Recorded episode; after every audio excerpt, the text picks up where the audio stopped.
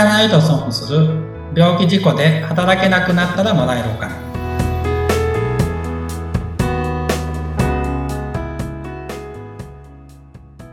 社会保険労務士の梅田ですご一緒するのは水野ゆきです。梅田さんよろしくお願いします。よろしくお願いしますさて、2回目の配信ということで、いよいよ本編に入っていくわけなんですけれども、まあ、本編最初ということなので、はい。まずはですね、梅田さん、私も非常によくわかっていない年金について、どんな年金の種類があるのかっていうのをまず教えていただけますか？はいわかりました。えっ、と年金の給付で言うとまあ老齢給付って言ってまあこれ一番イメージしやすいと思うんですけど、まあはい。年を取って高齢になった時にもらえる給付が一つあります。いわゆるこう皆さんが年金年金っていうと、ここのことを言ってることが一番多いですよね。あそうですね。一般的ににえー皆さんが思ってる年金はこれになると思います。うん。で、まだ他にもあるんですよね。そうですね。で、二つ目が、えっと、障害給付って言って、まあ、この、えっと、番組でお伝えしていく、まあ、障害状態になった時にもらえる年金があります。はい。そしてもう一つ。そうですね。三つ目が、えっと、遺族年金。うん。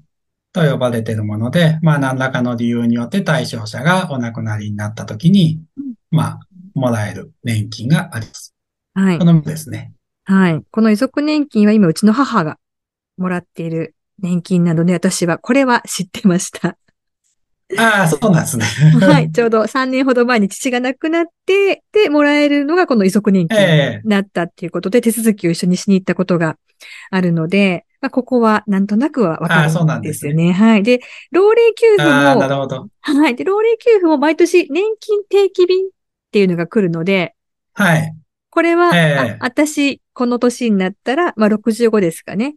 で、こう伸ばしていくとう、んちょっと増えるんだな、とか、そのあたりの、なんとなくうんの、うん。こう、感覚はあります。ああ、なるほど。ありがとうございます。なんで、えっと、うん遺族年金の手続きするときってどうなんですか？もう忘れちゃいましたけど、社会保険労務、ん？はい社会保険事務所？にはい。確か行って、いろんな書類を持ってった覚えがあります。ああ、なるほど。で、まあ言われた通りの書類持って行って、そうですまあ言われたとこに、なんか記入して、印そうです。鑑ついて出そうですって感じですそのかね。通りです。母と一緒にもう何回も通いました。なんかが揃ってないとか、あれを持ってらっしゃいとか、何時の、な何日あーなるの何時に来てくださいとか。はい。はいはい。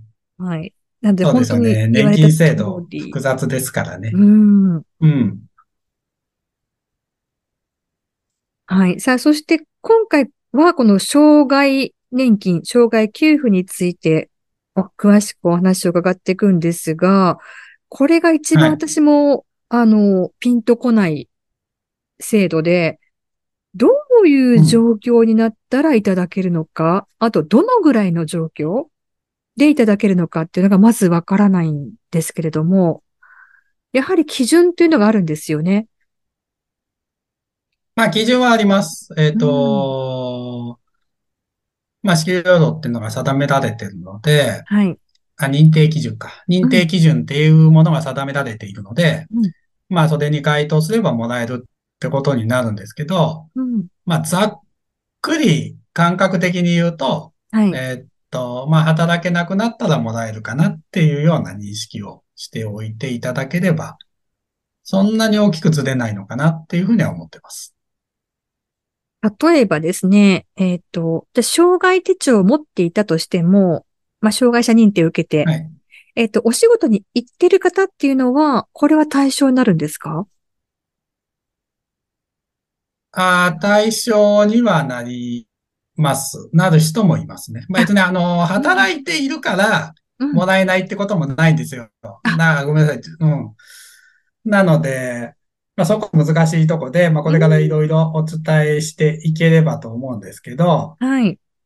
まあ、でも大、大まかにざっくり言うと、感じですねまあ、働けなくなったりとか、まあ、その障害を負うことで収入が減ってしまった時にいただける年金あ、そうですね。まあ、要は、障害状態になるとう、ん家督能力ってって、まあ、えっと、お金を稼ぐ力が減るので、はい。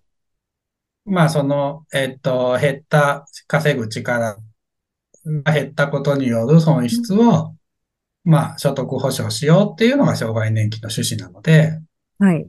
えー、まあ、働く能力が減った方がもらえる年金っていうう形んの認識で大きくずれてはいないと思います。うんで、この、え前回のお話にもあったんですが、障害給付受けれるようになるっていうことを誰も教えてくれなかったっていう話をね、よく聞くと梅田さんおっしゃってたんですが、基はい。本的にはこれ、どこかから連絡が来たりとか、あなたもらえるんですよっていうのは、どこかで知る、その術というのはないんですか？まあ、あの、ない人が多いっていう現状はありますね。一応、あの、国は周知してるんですよ。厚生労働省のページとか年金うん。うん機構のページにはい。載っているので、うん。ホームページに。はい。まあ、日本国民誰もが平等にアクセスできるんで、それで日本国全体に周知はしています。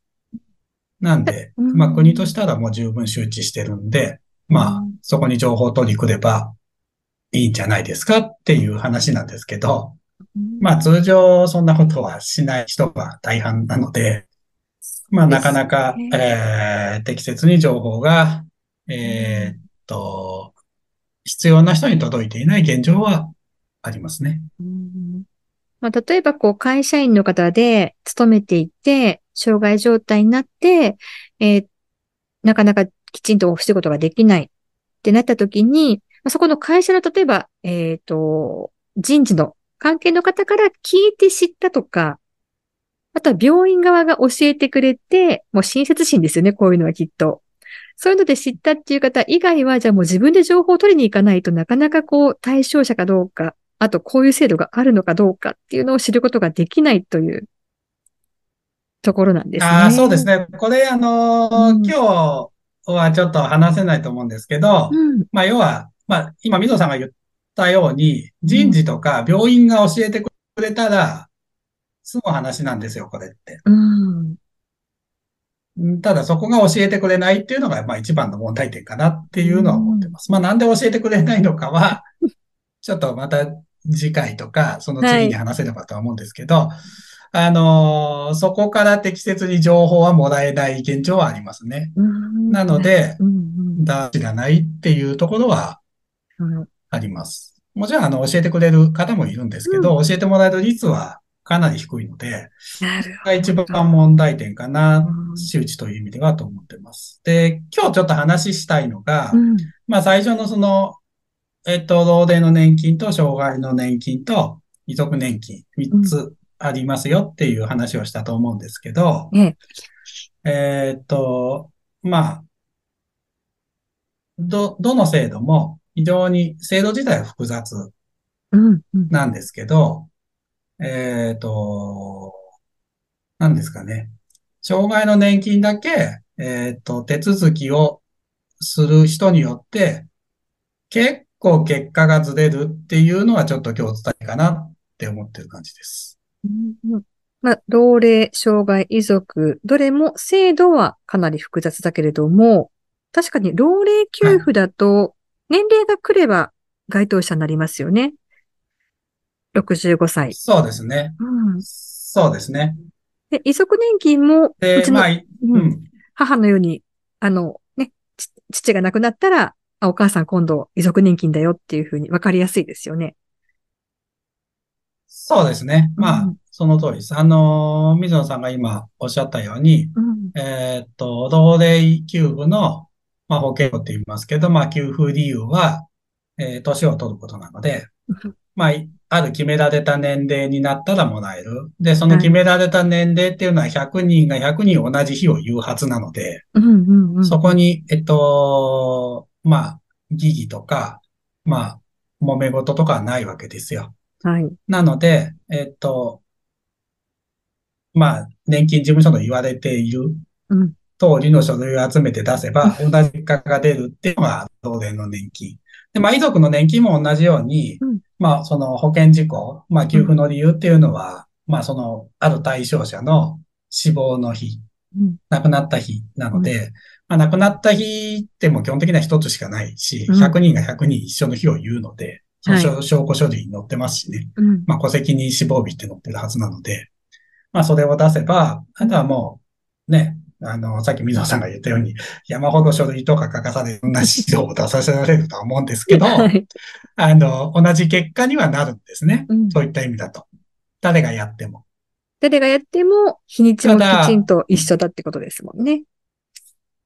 そうです。うんなので、必ず一緒の結果にはなるはずです。うんえっと、障害の年金だけ、えっと、そこの部分がかなり違っていると思ってまして、うん。これはじゃあ。うん障害状態、誰がやっても同じにはならないってことですか？ならない場合が。あります。は多いです。すごく多いです。で、なんでそうなるかっていうあと、うんうん。障害状態1級から3級まであるんですけど、あのはい年金で定めているのが1級、2級、3級、あとまあ定的金ってやつもあるんですけど、まあ、はい。で、あと不支給っていう、まあ被害度ってね、障害状態じゃないよっていう、うんえー、類型に分かれてるんですけど、はい。まあ2級か3級かの境って、うん。別にあの、法律条文とかだとはっきり分かれてますけど、現実問題としてこの人2級なの3級なのって言ったときに、法律条文の通りの人ってまあいないわけで、うんで、それを2級なのか3級なのかっていうのが、まあ、仮に100人いたらうん、50対50みたいなケースもあるわけですよ。この人が2級っていう人が50人いて、この人が3級っていう人が50人いるみたいなケースだって、ええ実際はあるわけじゃない。うんうんだけどに、ひね、あの、年を取ることとか死亡日とかだったら100人が100人同じ日を言うはずなんで、絶対揉めないんですよ。うんうんうん。あただ、障害の状態ってそんなにはっきり区分できるものではないので、うんそう。まあね、まあ極論50対50みたいなケースだったらどっちにも転ぶわけですよ。はい。っていうところで、もう2級になるか3級になるかっていうところでブレますよね、認定っていうのは。うんうんうんうん。まずこの認定がぶれやすいっていうところが、まあ、他の老齢とか遺族年金の給付の対象とはちょっとこう違うところ。でもこれブレてしまうと、支給額って随分変わってくるんじゃないですか？そうですね。おっしゃる通り全然変わります。特に2級と3級だと倍ぐらい違うので、まあそんなに違う？人によって違いますけど。違いますね。ええまあ3級、3級だと、まあ、あのーうん、違いますね。えっと、国民年金って2級までしかないんですね。うん。うん。で、厚生年金が3級まであるんですよ。はい。なので、えっと、3級になった場合って国民年金が出ないんですよね。うん。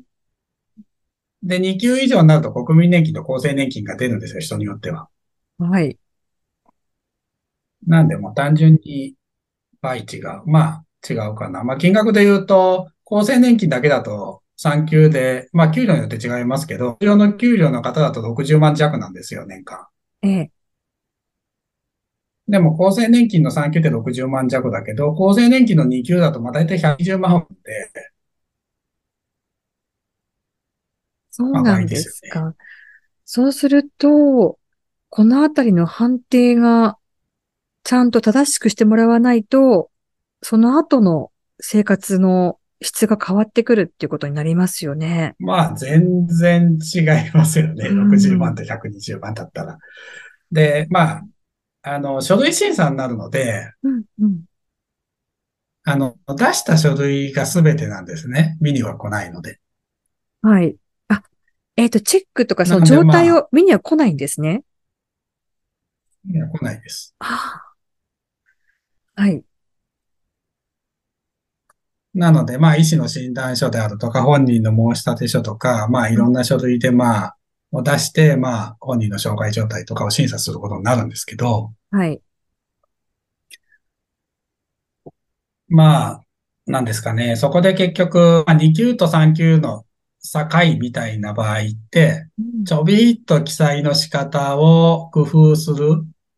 うんしっかり状態がまるように工夫して書くか、うん。その辺をちょっとこう、大雑把にやるというか、うん。あの、詳しく書かなかったりするかで、まあ、2級になったり3級になったりとかっていうのはあったりするんですよね、実際問題として。うん。2級にも3級にもなるようなケースであれば。なんでそこをこう、しっかり、うん。えーっと、書面で審査するところに伝えるっていうのは、すごい大事なことだとは思います。で、その辺が、こう、しっかりできてないので、うんまあ、不服申し立て制度ってあるんですけど、社会保険に。はい。あのーまあ、それは障害年金だけじゃなくて、同齢の給付もそうだし、遺族の給付もそうだし、はいまあ、年金だけじゃなくて他の給付なんかもあるんですけど、傷病手当金とか。まあ、そういうすべての給付、う全部ひっくるめて、ほとんど、審査請求や不服申し案件って、障害年金がほとんどなので、まあ、まあでも、老齢とか遺族はあまりこう、揉めようがないですもんね。複申し立ての要素が少ないですもんね。まあもう、要素は少ないですよね。さっきの話だと亡くなね。った日、亡くなった日って同じなので、そうですそこで疑よね。義が、あの、ね、あの、そう、違う日を言ったところでみたいな話なので、そうですよね。そうやっぱそこがやっぱり、うん、障害年金に関してはね、あの、こんなに重いのに全然分かってくれないとかあっていう地の人が多いんで、それで不服申し立てするっていう感じのケースは、すごく多くあるって感じですよね。この障害状態になって、給付を申請しようと思ったときに、やはりこう、社会保険労務士の方であったりとか、そうしたプロの方にお願いするっていうことの方が多いんですかそれともご自身で、まあわからないまま、こう、書類を書いて出すっていう方が多いんですか？どうですかね。まあ、全体のデータチェックを、まあ僕、学者じゃないんで、ちょっとごめんなさい、したことないのであれなんですけど、えっと、まあ自分で出してる人も相当数いますよね。そうなんですね。で、まあ、障害種別によってう、ん。ブレやすい、あ、認定がね、えっと、ブレやすかったりとか、ブレにくかったりもするので、うんうんうんうん。えーっと、ブレにくいやつであれば自分でやって、もう一緒の結果にはなりますかね。うんで、ブレやすいやつだと結構頼んでくる人も多くいるっていうような感覚はあるので、まあ頼まれる障害の種別とか、うん頼まれるケースって結構固定化してます。あこの、こういう案件が来るんだっていうのは。限定的なものが多いということですね。ただまあ今のおまあ、パター話ン、パターン化しやすいですし。やすいってことですね。ただ今のお話聞いていくと、まあ障害給付が受けれるのかもしれないって思ったときは、やはりプロの方に相談した方がいいのかなっていう気がとてもしました。あ、そうですね。それは本当にうん。そうだと思います。あの、中途半端な書類出すぐらいであれば、うん。えーっと、まあ、自信がなければ頼んだ方がいいかなと思いますし、結構、えーっと、初回の相談無料っていう事務所も多いので、まあ、うちもそうなんですけど、ええ。えーっと、なんで、まあ、一回話聞いてみて、自分でできそうだったら自分でやるとかっていうのも全然いいのかとは思います。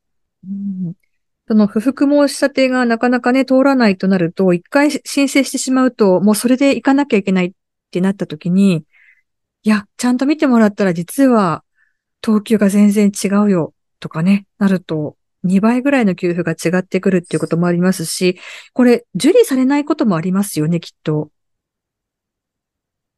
まあ、受理されないことはありますけど、ただ、なんですね、受理っていう観点だけで言うと、年金事務所の言う通りやったら受理はされます。そうですか。ただ、えっ、と、支給にならない場合が、じゃあ出てきますか？出てきますね。結局、うんと、別に年金事務所の、えっと、まあ、悪口というか、を言うつもりは全くないんですけど、ええ。あの、年金事務所のその範囲で、仕事って受理する受理、要は審査に挙げられる書類を集めるっていうのがあの方々の、うん。えっと、お仕事なんですね。はい。なんで、別に、なんとかね、えっと、審査、えっと、受給できる書類を集めて上に上げるっていうことはないんですよ。うんうんうんというか、もうそもそもとして窓口で審査を自体をしてはいけないので、はい。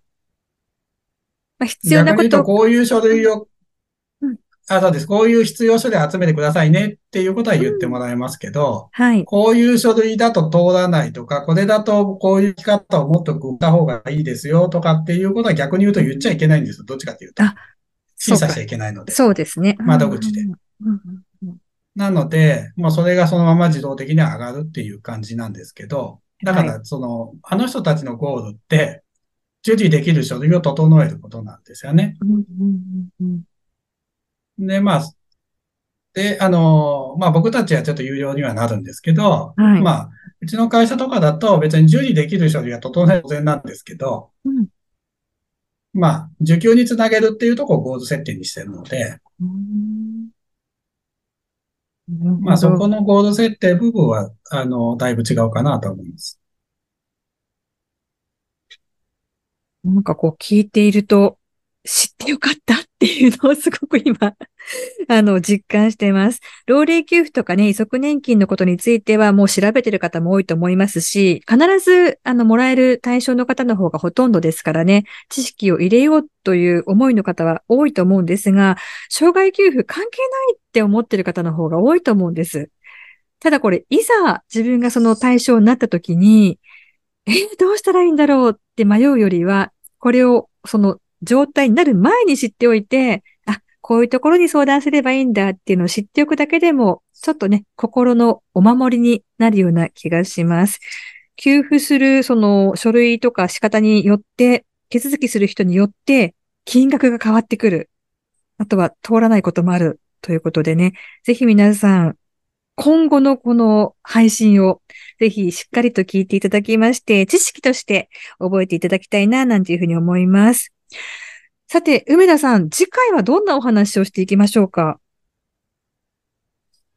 そうですね。次回からは、まあ、障害年金の、えっと、まずは一個一個の、まあ、給付の要件みたいのを、うん。まず説明していければなと思ってます。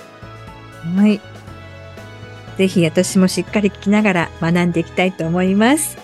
ということで、えー梅田さんの会社のホームページ、こちらにもぜひアクセスしてみてください。梅田さん、今回もどうもありがとうございました。ありがとうございました。